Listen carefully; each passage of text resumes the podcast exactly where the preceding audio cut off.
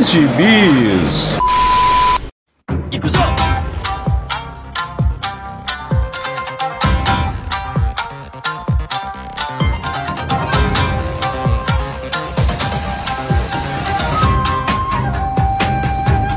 E aí, jagunçada, bem-vindos a mais uma edição do Pilha de Bis, o seu podcast semanal do site Arte Final.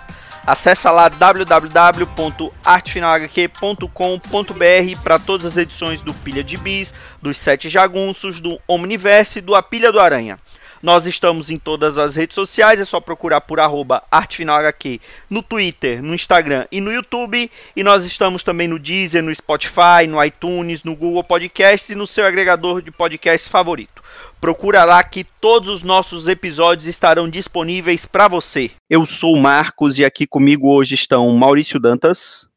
Que é que há, senpai? E Dãozinho. Sayonara. Sayonara e já tá se despedindo, nem começou, já se despede, Dãozinho? Na, ah, na verdade é bom dia em japonês. é bom, o japonês Guarani Kaiowá dele. um dialeto do japonês que é falado em Manaus, né? Bom, é... Maurício Dantas, do que vamos falar hoje, de... depois desse japonês amazônico do Dão? Bom, não é um pilha de mangás hoje, né? Apesar de ter ninjas, samurais e muitas referências japonesas, mas é um gibizinho americano, estadunidense, antigo, clássico, que, como a gente estava falando aqui em off, parece que ninguém conhece, né? Então todo mundo gosta de dizer que oh, sensacional, mas nunca leu porra nenhuma. É, o, é a literatura russa dos quadrinhos. A gente vai falar hoje de Usagi Yojimbo, me perdoem se a pronúncia tá errada, acho que é isso mesmo. E é um gibizinho lá dos anos 80, o boom dos gibis indies lá no, nos Estados Unidos naquela época.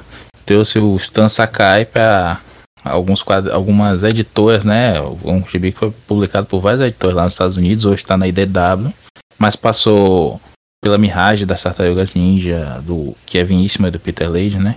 Passou pela Fantagraphics, passou por mais umas duas ou três lá. Se não me engano, ele já chegou a publicar até junto com o maluco do Dave Sim, que fez o, o Sebus, que é outro que todo mundo acha sensacional, mas nunca leu.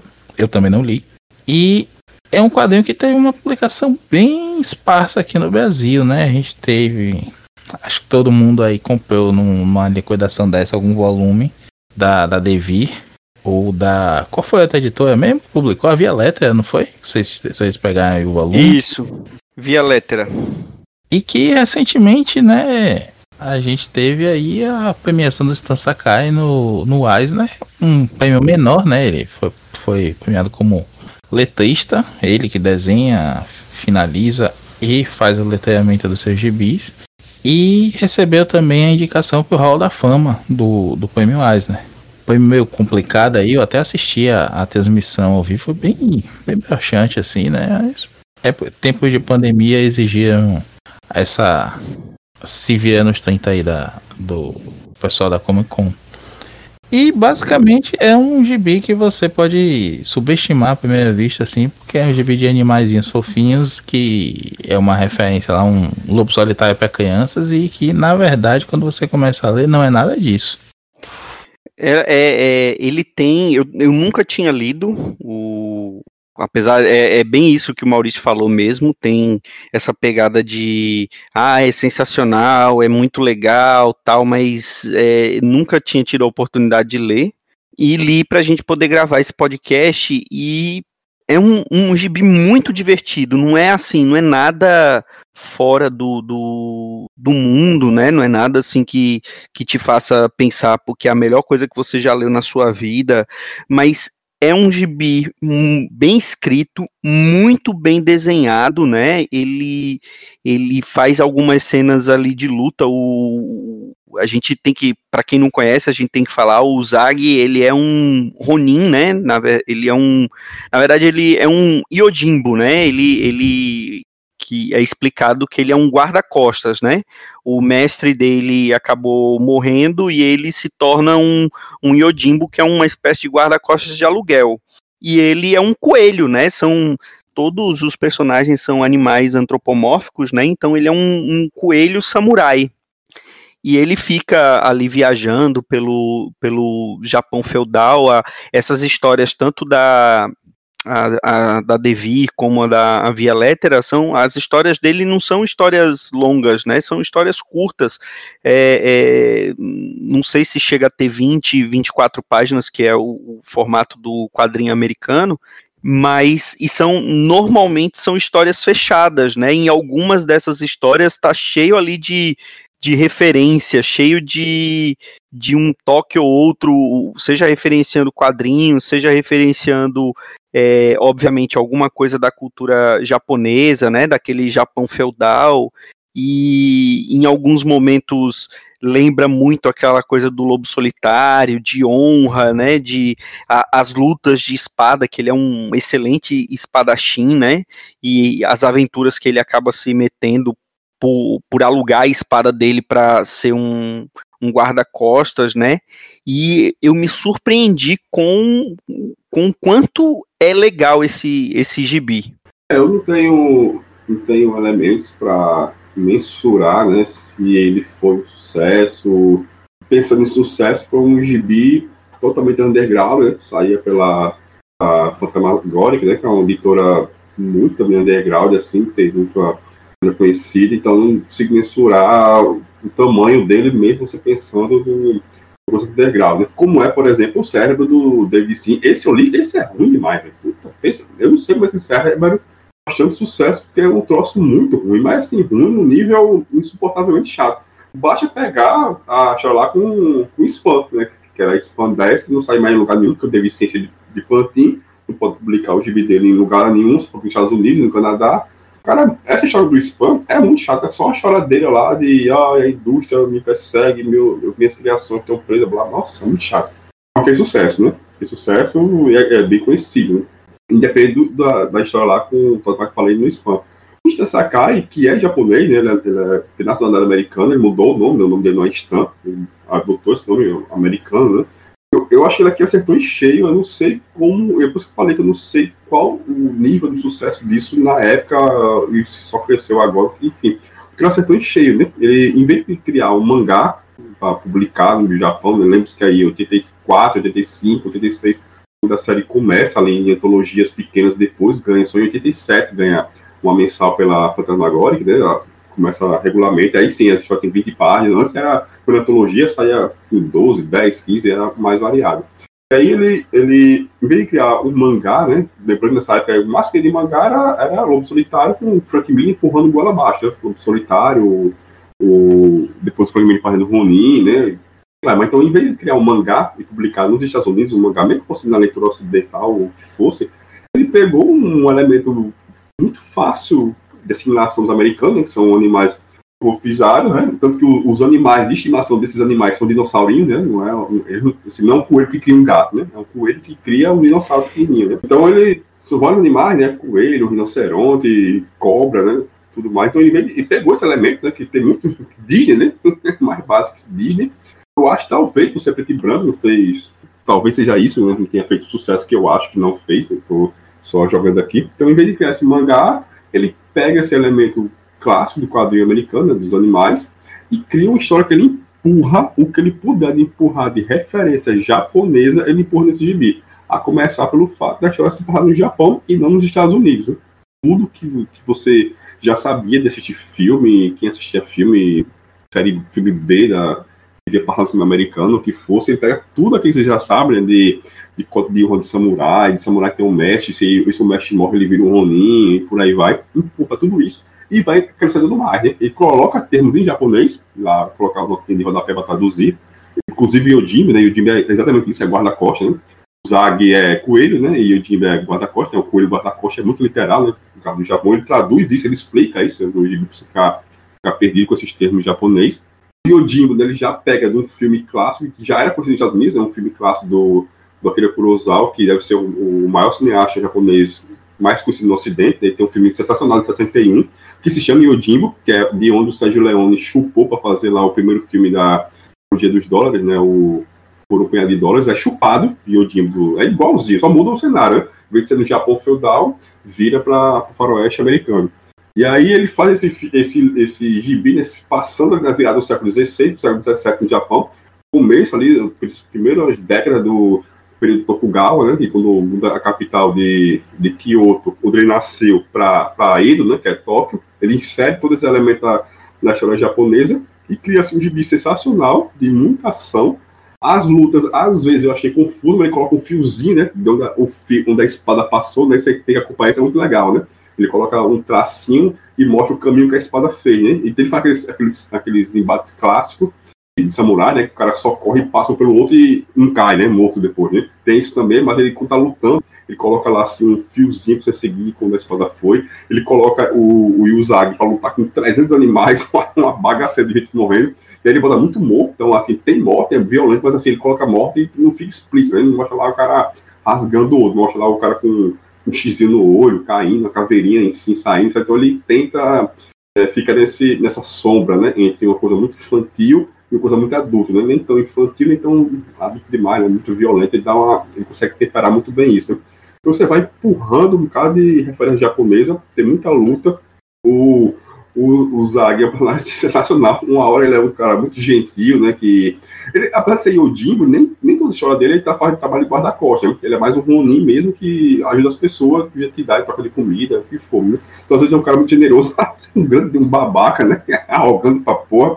Só que aí ele luta muito bem, né? E aí, no Brasil, teve uma complicação, tá falando em off de começar, né? Porque saiu primeiro aqui pela Via Letter, né? Em 99 saiu o primeiro. Só que esse primeiro, ele pega as seis ou sete primeiras edições da mensal do Zag Yojimbo pela Fantasmagoria, que saiu já em 87. O volume 2 da Via Alerta, que saiu um ano depois, em 2000, ele pega as primeiras edições que saíram nas, nas, nas coletâneas. E aí, aí como o Marquinhos falou, né, são histórias fechadas, mas ele vai inserindo coisas que acontecem na história. Então, o que acontece nas coletâneas vai respingar na mensal. Então, tá, tá invertido, sabe? Isso não atrapalha a leitura, em momento algum, mas mais rico quando você lê o segundo volume, que a gente está focando aqui, né? Que é o Ronin, que saiu pela Via Letra, né? Então, esse tem histórias fechadas, curtinhas, que mostram algumas coisas que aparecem no primeiro, no primeiro volume da Via Letra, né? Que pega a mensal e, e o. E aí, nessa mensal, é que ele conta como foi que ele virou um samurai, né? Que ele, ele era filho do magistrado da aldeia dele, tinha um colega lá que não era muito colega dele, era um amigo meu rival, eles eram apaixonados pela mesma mulher. E aí ele sai, né, para treinar, que é ser um samurai, e aí o amigo vai para uma escola famosa e ele se termina lá se encontrando com um leão, um samurai que é um leão, que é meio renegado, sabe? Ele sozinho, que tem seu próprio estilo, e que vai treinar, ele aceita treiná-lo, desde que ele faça lá um, um, um exercício X, e aí aceita treiná-lo e tem todo aquele treinamento, sabe, bem, nada, nada convencional, né, de correr, de montanha, e, e o cara é um espadachim fantástico, e transforma o Zaguinho num, o Zag, né, num, num espadachim fantástico, e aí ele vai competir com uma coisa bem Daniel San, né, bem Karate Kid, ele vai competir numa, numa, num campeonato de samurais, né, contra várias escolas, né, tem lá a Cobra Kai também poderosa, né, Malzona, ele vence, né, a Cobra Kai, então, em vez de ser um troféu gigantão, era para o cara virar um samurai de um, de um daimyo, né, daimyo que é o senhor feudal do Japão, e aí daí para frente segue as histórias dele na, na mensal. Eu, essa, essa, esse volume que a gente eu aqui, né, que, que a gente combinou de ler principalmente, o Maurício acho que leu mais do que isso, que foi o Ronin, ele tem, assim, algumas, algumas histórias, assim, que são muito divertidas, né? Tem, tem aquela história do, do caçador de recompensa, né? Que ele encontra esse rinoceronte que é um que acaba contratando ele. Ele fala: Não, mas eu não sou um caçador de recompensas. Ele: Não, mas você não você não, não precisa ser um caçador de recompensas. Eu estou te contratando para você ser o meu guarda-costas. E aí ele acaba sendo convencido e o, e o bendito do rinoceronte caçador de recompensa fica enganando ele, paga o que deve, mas deixa lá a dívida para ele, né? A dívida lá da, da taberna para ele pagar, e, e depois ele acaba encontrando com esse mesmo caçador de recompensas mais na frente, aí isso se inverte. É, tem a história lá do, do porco cego, que também é um, um, um espadachim muito bom que aparentemente também vai criar eh, coisas pro, pro futuro, né? Vai aparecer novamente lá no futuro. E aquela última história que é que, que, que é a que tem nesse volume da Via Lettera, que é a da torre, que é quando ele acaba sendo adotado por um, por um desses bichinhos de estimação, um, um desses animais da, que, que, que são retratados na história, que é um, é um, um, uma espécie de um dinossauro em miniatura, né? E que também é muito divertida. Essa daí já não tem tanta violência, ela já é mais marcada pelo humor. E a maioria das histórias são, são assim, né? Tem, a, como o Dão falou, tem história muito violenta, mas que é, não, não tem sangue, não tem tanta coisa assim, mas é, tem a luta, tem, tem é, ele decepando o, os inimigos, aparece os inimigos mortos, tal, mas é, é uma violência que ela não, ela é, é, quase como uma violência de desenho animado, né? Não é nada muito gráfico, mas que é um, um desenho animado ali do, do pica-pau, do, do perna longa, é uma é um, esse tipo de violência, né, Maurício?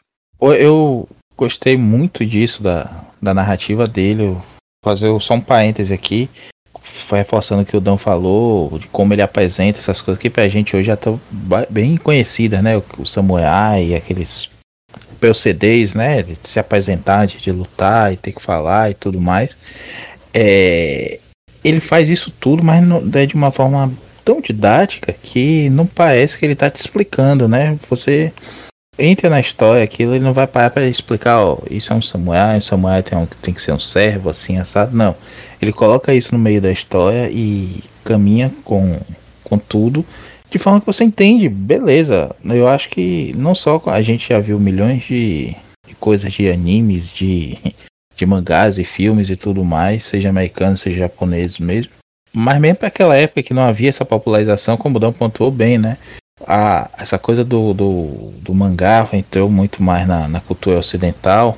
Nessa época aí que o Frank Miller descobriu é, Lobo Solitário no, no, na liberdade lá deles, né? E ficou, surtou com aquilo. Acho que até o Larry Hama que conta que chegou com umas edições lá na, na, na Marvel em japonês, né? Disse assim, mas o que é que ele está dizendo aqui, Larry? O que é que para traduzir, para explicar? Porque o que chamava a atenção nele foi a estética, né? O visual, a narrativa, sem você conseguir entender a luta toda sem ler os balões dizendo, e agora fulano faz isso, ou vou te matar agora, enfim. Deu uma limpada ali na narrativa americana, né? Usar menos texto, menos aquela coisa do mostrar e contar, ou mostra ou conta. E recapitulando aqui, o, o Stan Sakai faz uma narrativa muito limpa mesmo, Marcos. É legal você ver essas primeiras histórias, assim, bem do comecinho, porque você vê nas primeiras, nas primeiras, nos primeiros capítulos, você não vê essa coisa do movimento da espada. Quando você chega lá no meio do volume, você já tem esse teacinho que o Dom falou, né, para indicar o movimento da espada. Ele já é mais expressivo no meio pro final desse primeiro volume. O, o Stan Sakai foi refinando mesmo o teatro. Eu comparo com a mensal, tá saindo pela IDW agora. E é colorida, inclusive, né? Tá saindo tanto a republicação dos antigos, essa história que o Dão contou aí dele treinando com o leão e tudo mais. Tá saindo agora na Color Classics, que é mais ou menos o mesmo formato que a IDW publicou o comecinho das Tartarugas Ninja, que é o volume que a Pipoca aqui publicou aqui, só que em preto e branco. A Pipoca aqui pegou as capas coloridas do Color Classics e colocou na edição preto e branco deles. E aí quando você compara os traços com o traço mais atual dele, que está bem mais refinado, os personagens antigos ainda tinham um que mais de humanos. Esse hipopótamo rinoceronte lá, que é o que dá o golpe nele, né? O, o caçador de recompensa. Muitas vezes você vê a barba na cara dele, assim, algumas expressões bem mais humanas. O, o porco cego também, que é uma baita história. Eu achei sensacional essa história do, do porco cego lá. Ele te encaminha para você achar que o final vai ser um, né? Que ele vai entender lá a história do porco, que na, na verdade ele é mal entendido, né? Só que eles acabam se tornando rivais e dá um gancho da porra aí pro futuro, cria um vilão ali muito bom. E você pega como tanto o teatro dele hoje tá mais fino, aí você vê uma, uma, um nanquim bem mais forte, né? Um teatro mais grosso. Quanto é, ele refina os teatros e o, o Zag Yojimbo hoje é um personagem muito mais cartunesco mesmo do que é no comecinho. Eu gosto, não, não tô criticando não, é comentando só a evolução do, do, do autor aqui. E, porra, vou confessar para vocês, a gente falou de, de ler tem uma semana mais ou menos, eu até empolguei, peguei o meu volume aqui da, da Devir, eu tenho o Sombra da Morte, que foi um dos três que a Devir publicou aqui, nos vídeos de 2008, mais ou menos, e acabei não lendo ele, baixei ontem aqui o, o Ronin já americano da, da Dark Horse e, e li agora no tapa, em uma hora e pouquinho, não vou li correndo não é uma leitura boa mesmo, gostosa, que você não para de ler. Quando acaba um capítulo, você já quer ler o outro. Já quer ler o outro. É naquele estilo, assim, meio antologia, né? História fechadinha. Mas que dá um gancho para onde ele parou em uma história dizendo: Ah, vou, vou tô voltando para minha vila natal. Na outra história, ele já tá chegando na vila. Mas são historinhas fechadas dentro disso, né?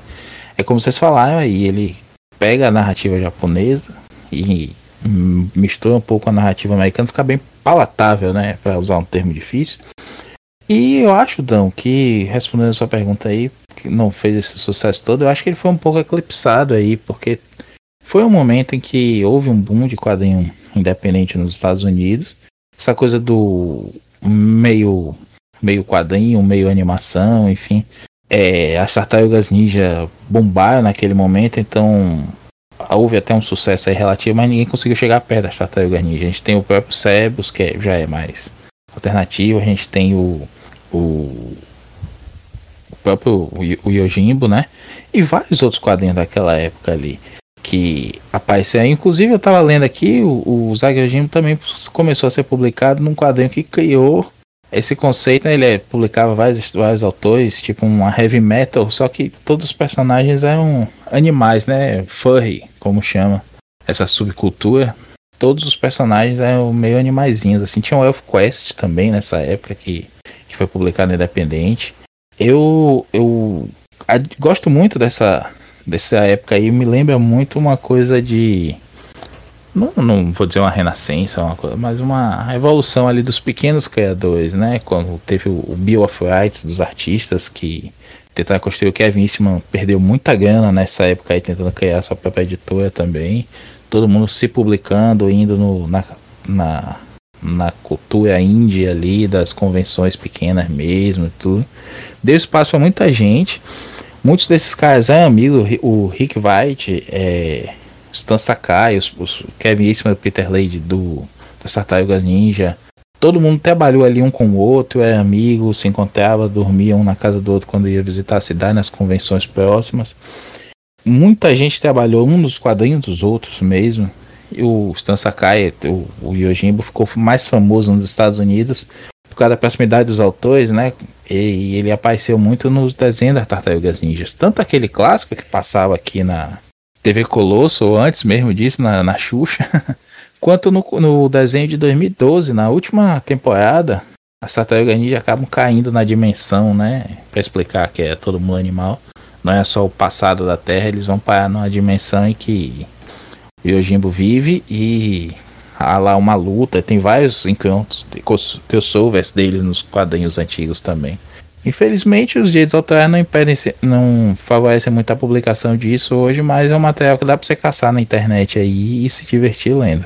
Ele tem uma edição, não sei se é nessa, nessa da Via Leda, nessa Roninha, se na mensal, que ele cruza com o Gru, né? Ele fala que barco feio, né? O Gru fala que samurai feio. Cara, essa página, ela tem, ela tem, além dessa referência, ainda tem no, no quadrinho de cima, ainda tem uma outra referência, né? Que é, essa história, ela, ele, ele tá pra é, levar um, um senhor feudal, né? Ali um, um, um mestre, né, que na um senhor de clã, que na verdade é uma criança, né, um, um, panda, ele é representado como um panda. Ele tem que escoltar ele e a serva dele, que é uma uma, uma samurai, né, uma, um, um, uma samurai feminina, não sei se era bem isso que ela era, mas que ela também é espadachim e tal. E aí ele falou assim, ó, a gente, é, é uma, uma das coisas que a gente pode se disfarçar é um, é um Samu, é um Ronin com seu filho, né, que estão viajando. E aí, logo embaixo, tem, tem, aparece ali o Gru, né? Ele falando que bárbaro idiota, ele, samurai idiota. Isso é sensacional. O Gru é, que o Marquinhos tá falando aí, é o Gru Errante, né? Aquele, aquele sátira do, do Conan, do Sérgio Aragonés, que, pô, se você não conhece, meu amigo, Lamento Não, se, é, se teve que explicar, pode ligar e vai embora. Eu não quero você aqui, não. Pelo sabe que é um grupo, não quero você aqui. E, não, e temos, eu... um, temos um pilha de gibis lá nos primórdios que a gente falou do Gru, né? Então vai estar tá aí linkado. Acho ela bem fraquinha até. Não, o que eu ia é. falar é que tem esse, essas duas perspectivas do, do Zag, né? Você pode ler praticamente pegando aqui e lá, que você vai entender porque ele realmente né, é uma narrativa muito boa, ele é muito bom em diálogo, um diálogo assim, sabe, um pouco certinho. E aí quando aparece um elemento que já está na, tá na cronologia do personagem, digamos assim, ele explica muito rápido, né? Ah, já você cortou o nariz, veio, você é inimigo e tal. Sabe, você não precisa de muito para entender o que está acontecendo, é muito simples. Mas se tivesse acabou, fica muito melhor. Porque, por exemplo, nesse, logo nesse começo, desse primeiro arco da mensal, né, que saiu aqui na primeira edição, no primeiro volume da, da Via Lettera, tem o, o, nessa história dele virar, né, samurai lá do, do, do Daimyo, eles vão entrar numa guerra contra outro Daimyo, que é muito, é um filho contra outro, e aí o, o, o general desse Daimyo trai, né, a galera começa a matar os próprios soldados para passar para outro lado, e aí ele, ele termina sendo assassinado, né, o, o Daimyo desse assassinado, e ele, por isso que ele vira um Ronin, né, ele não tem mais, não tem mais chefe, e aí esse inimigo, né, que é o, que é o Ikiji, né, que a, a Via Létera colocou como Lord Ikiji, não, não é Lord, né? Daimyo Lord é foda. Nessa coisa nem, sabe, não dá, né, pra ser Lord, mas tudo bem. Aí, mas tá em inglês, tá em inglês assim mesmo, viu, Tom? Ah, então acho que é. Ele... Lord Ikiji mesmo. Ele quis, acho que ele quis dar uma mesclada no, no vocabulário mesmo. Outra coisa, só. Só, só pra não perder aqui, que eu já esquecendo, ia falar isso duas vezes e não, não lembrava. É, você, eles colocaram na, na Violeta em nota de rodapé as traduções, né? Mas na versão americana, que foi o scan que eu peguei aqui, ela tá no balão mesmo, assim, tá entre colchetezinho, né? Eu sou um, um Yojimbo, aí entre colchetezinho tem assim, guarda-costa, no meio do balão mesmo. É uma opção, né? Mas o que eu tava dizendo é que nessa história do, do Lord Ikiji, né, que ele é, existe uma história maior também nesse primeiro, nesse começo dele. Então você acompanha essa história maior, que é uma história muito boa também, de, de intriga, de, sabe, de traição e tudo mais. Então é uma história muito boa, mas você não precisa dela para se divertir ali, para sei lá, edição 7, eu vou ler que edição 7 para me divertir. Você consegue entender, ele consegue ficar muito autocontido, mesmo com uma história gigante por trás, né? Uma hora ele esquece a história gigante, outra hora ele insere uma pitadinha em nada, outra hora ele embarca dela de vez. Mas, seja qual for a opção, você vai ficar muito bem situado. Então não tem, sabe, não tem, não tem pra onde correr. Então a, a diversão é muito boa. Então, desenho assim, eu gosto muito do traço dele, não vi esse traço mais recente que você falou, né? Mais cartunesco. Gosto muito desse traço dele, acho muito, muito elegante, muito bonito. Me parece que ele desenha muito rápido, posso estar falando bobagem, mas que sempre fica essa impressão que ele faz isso muito rápido, né? Um desenho é, é simples, mas não é, não é simplório, né? Então, os diálogos muito bons, uma história muito boa. Eu, como gosto da temática, eu fico viajando aqui, mas quem não gosta, quem não é familiarizado e tal, vai se divertir do mesmo jeito. Então, eu acho até. Por isso que eu penso que não fez tanto sucesso, porque demorou muito para sair uma animação disso, né? Dá 25 anos para. Não, 25 não, né? Quase 30 anos para fazer uma, uma animação desse negócio que já tá pronto para ser animado, não tem o que fazer. Você pegar isso aqui, você anima e joga só cor aqui dentro e o tá pronto, sabe? É muito, ele é muito cinematográfico a história dele também. Então você só tem que fazer aqui, inserir mais elementos para caber ali, sei lá, seus 20 minutos de animação, né? Mas muito pronto para ser filmado, muito, muito redondinho o negócio. Então eu realmente não entendo essa demora toda. Então eu espero que agora com essa animação da Netflix, o negócio deslanche, né? E quem sabe sai aqui de novo, porque o último saiu, esse da David você falou, né? 2008, 2007, 2007 2008, o último foi 2012, e já é outras edições já mais para frente e tal. Então esse da, esse da Violeta eu nunca vi em sebo, nunca procurei, mas eu nunca vi, né? não tem como você passar em branco. O da Devi, sequer sabia que saiu daqui pela Devi, nunca nem, a esposa da Devi muito voada para mim, então nem sabia disso, mas é altamente recomendado. Além da, da referência clássica que a gente tem aí ao um lobo solitário, né? Na coisa do, do Ronin que vai viajando ali, vai se metendo nas coisas. Tem uma, umas histórias que foram cortadas dessa edição brasileira, né? A gente conversando em off aqui antes de gravar. A edição brasileira da Violeta tem seis capítulos. Essa americana que eu li tem dez. Por outro lado, seis ou sete. Na, na, na, são sete. Por outro lado, no, na que você lê aí tem essa última da torre que eu não li, não tem nesse volume aqui. Eles realmente fizeram uma apanhada aí, um. abaiusar a coisa e cortar algumas histórias, como o Marcos falou, né? No, no final da, do Caçador de Recompensa do Paul, do Espadachim Cego, ele fala tá indo para casa, aí corta, vai para a segunda do Caçador de Recompensa e não aparece a casa. Nessa americana tem a casa, é, é, ele chegando em casa lá, reencontrando esse rival dele que o Dão falou, né? Que tá casado com a com a menina que eles dois gostavam, tem o filho, o, o Zag acaba salvando o menino sem saber quem é, depois ajuda a proteger a vila, mostra que o pai também, a morte do pai tá, tá tem a ver com esse Lord Hijiki, Hijiki, sei lá, Kanjika. E, pô, é, é, é isso, sabe? Não é simplório, não. A história é, é simples no, no desenrolar, mas tem muita coisa ali. Tem uma cronologia toda amarradinha ali uma vida essa dele que vai sendo contada aos poucos, que vai acrescentando a história. E tudo se encaixa muito bem. É, talvez não, não, não dê um, um episódio de 20 minutos, não, mas sabe aquele Guerras Clônicas antigo do Tartakovsky que passava na Cartoon, tinha episódios curtinhos de 5, 10 minutos. Dá para fazer um negócio assim, sabe? O problema é a gente tá muito preso à fórmula, né? São 20 episódios de 25 minutos e bota uma barriga aí para poder pra encher a cota. E é que prejudica a própria obra. Eu acho que fazer uma coisa mais próxima do Tartakovsky, que me lembra também um, muito um Samurai Jack, né? Que é mais novo do que o Yojimbo, obviamente. É, é que eu ia pegada... falar do Samurai, eu ia falar do Samurai Jack, né? Que eu também é, é um desenho que eu nunca assisti todo e que todo mundo fala muito bem, né?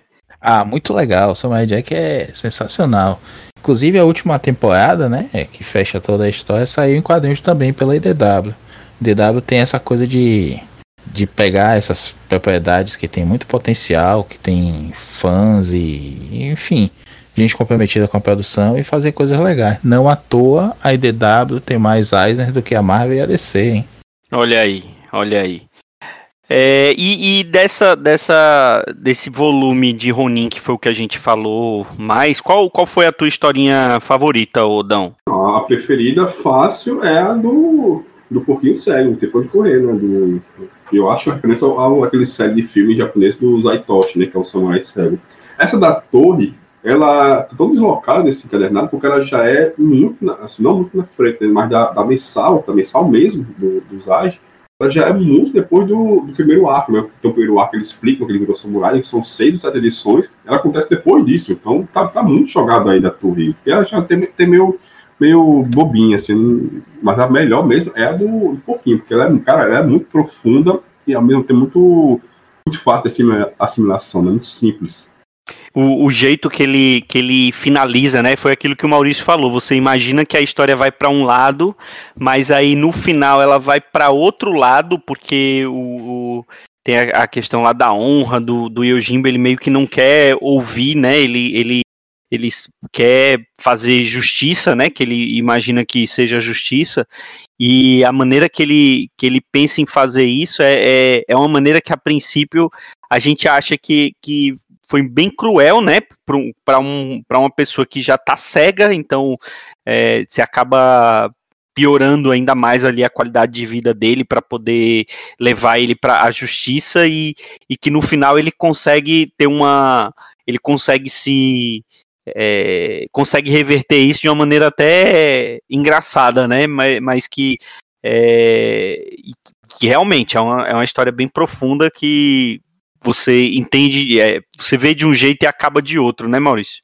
Ah, é, não vou me repetir não, mas é, é, é isso mesmo, pô. É, é, divertida, é, é forte assim na mensagem, né? O cara não é um vilão, ele é mal interpretado ali.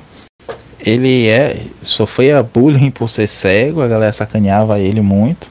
Ele aprende a a, os caminhos da espada, como ele fala, para se defender só que aí as pessoas começam a atacá-lo porque ele é um cara forte que vai reagir. Aí ele ganha uma fama de vilão. E ele tem que se defender agora porque ele tem a fama de vilão. Ele passou, né? Ele não deixou de ser perseguido, mas deixou de ter a fama de perseguido para ser um perseguidor. E aí desavisados, como o próprio Sag, acabam se metendo no caminho dele para fazer justiça, quando na verdade ele é o maior injustiçado. É, é muito bacana essa virada, assim. Nessa versão americana, tem duas historinhas curtas também, Marcos, que eu gosto muito, que puxam mais pro lado do, do humor. Que uma é que o Sag finalmente acha um lugar lá, tá com dinheiro para comer bem. E aí chega uma galera tocando terror, né? Quer beber saque, quer encher a cara, quer fazer isso e aquilo. E bate no garçom, bate no gerente do estabelecimento, bate no. joga para fora os outros clientes. Aí quando vai incomodar ele, ele só saca a espada dá um monte de golpe no ar, diz assim, ah, ele tá bêbado, ele não acertou ninguém e tudo mais. Só que os caras estavam sujos, tinha um monte de mosca em volta deles, né? E o Sag vai e corta todas as moscas no meio. Uma ele corta em três, inclusive. Aí os caras saem correndo por causa disso. Aí ele finalmente consegue ter o, o, o almoço dele. Outro que ele acaba se metendo lá para salvar umas pessoas, mas não salva ninguém, morre todo mundo. Ele fica só um cavalo. Ele, ah, não consegui recompensa pra salvar ninguém, mas vou vender esse cavalo. Aí ele chega na vila, vai vender o cavalo pro dono do cavalo. Aí ele sai de, de ladrão do cavalo, foge, encontra os caras que estavam que atacaram, né, e roubaram o cavalo em primeiro lugar, briga com todo mundo e no final ele tem que dar um sumiço lá no cavalo e acaba sendo um humor involuntário, assim, ao mesmo tempo não é pastelão, não é pastiche, não é infantiloide, é pra todas as idades, sabe? Se meu sobrinho lê isso, vai se divertir tanto quanto eu me diverti lendo, tenho certeza. Isso é muito legal, sabe? Não digo para você que tem uma profundidade de um Bone. Eu vi gente comparando a, ao Bone, apesar do, dos autores serem contemporâneos, as obras não são. Mas Bone tem um projeto maior por trás, tem toda uma história, um arco ali grande. Mas é, é divertidíssimo. Dá para comparar com Tartaruga Ninja, com quem se encontrar lá, que a gente já falou. E pô, se você for ler só um pedacinho, se você começar a ler do começo e seguir, hum, ne, é, ambas as formas são válidas, você vai se divertir tanto quanto. Bom, então eu, eu acho que é isso, né? Vocês. É, a última edição que saiu aqui foi da Devir, foi em 2012, então já tem um bom tempo que isso saiu por aqui. E eu acho que, assim, com tanto gibi, que, com tanta editora pequena, média e grande que publicando gibi de todo tipo aqui no Brasil, é, eu acho que ela que uma dessas editoras podia olhar, né? Podia ir atrás e, e olhar para trazer esse material aqui para o Brasil, mesmo sabendo que sendo numa editora média ou pequena vai ser a, a preço proibitivo, mas é, chegando, espera um pouquinho, vai ter uma promoçãozinha que vale a pena, vale a pena ir atrás. Bom, e agora aqui uma nota direto da sala de edição do Pilha de Bis. Obviamente, como você percebeu, esse episódio foi gravado já há algum tempinho, né? Foi, foi gravado, na verdade, na época do anúncio da série animada, que foi lançada pela Netflix agora recentemente, e antes também do anúncio da editora Hyperion Comics do, da publicação dos volumes de Usagi Yojimbo, né? Até agora, até a data de publicação desse podcast, eles já publicaram dois volumes desse, dessas edições, cujos links estão aí no post. Agora vamos voltar para o finalzinho do podcast. O que, que, você acha, Dan? Você acha que isso merece voltar ao Brasil? Acho com certeza. E agora que, como o Maurício falou, né, tá saindo colorido, já tem mais apelo com um público maior. Se sair aqui, eu compro dois. Um para mim e um para doar. E você, Maurício, vai comprar dois também? O volume 1 um e o 2, né? Não sou rico igual ao Dão, não, esse comunistazinho safado. Mas Gosto muito desse material, curti bastante. A colorização é muito boa também, não, não ofende, nem, nem, nem destoa, nem desnatura a obra. Oh meu Deus, valoriza muito o traço. E tá sendo pelo DW, né? Que tem alguns laços aí com, com a Panini. A Panini já lançou algumas coisas esporádicas deles.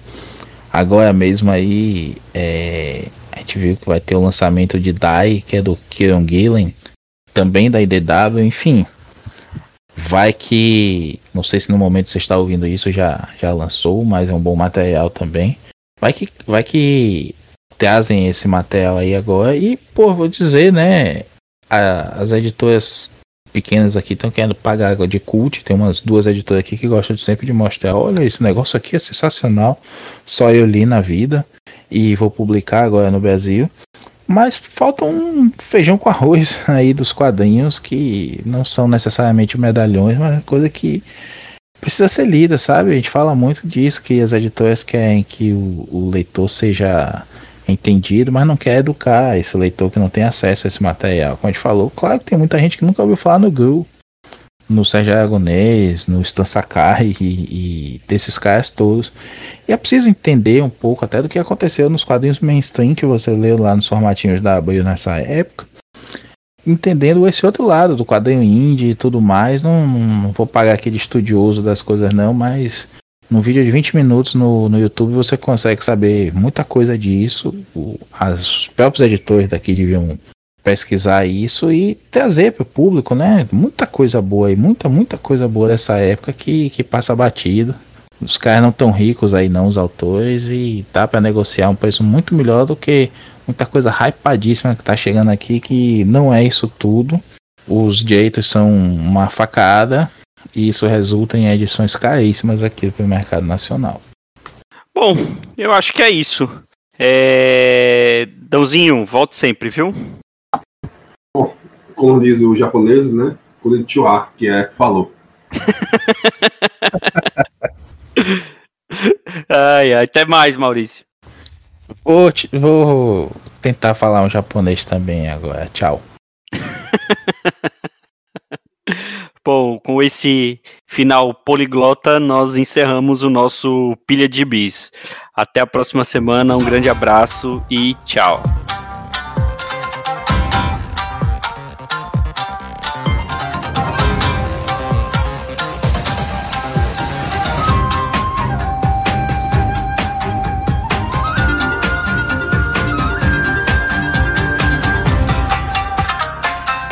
Foi o Pilha de Gibis, mais um podcast com selo dos cabras de qualidade do Arte Final. Gostou do que ouviu aqui? Compartilhe e acesse o site, tem muito mais conteúdo de qualidade esperando por você. Vai comprar seus gibis na Amazon? Compra acessando os nossos links, você vai ajudar a manter esse trabalho. www.artefinalhq.com.br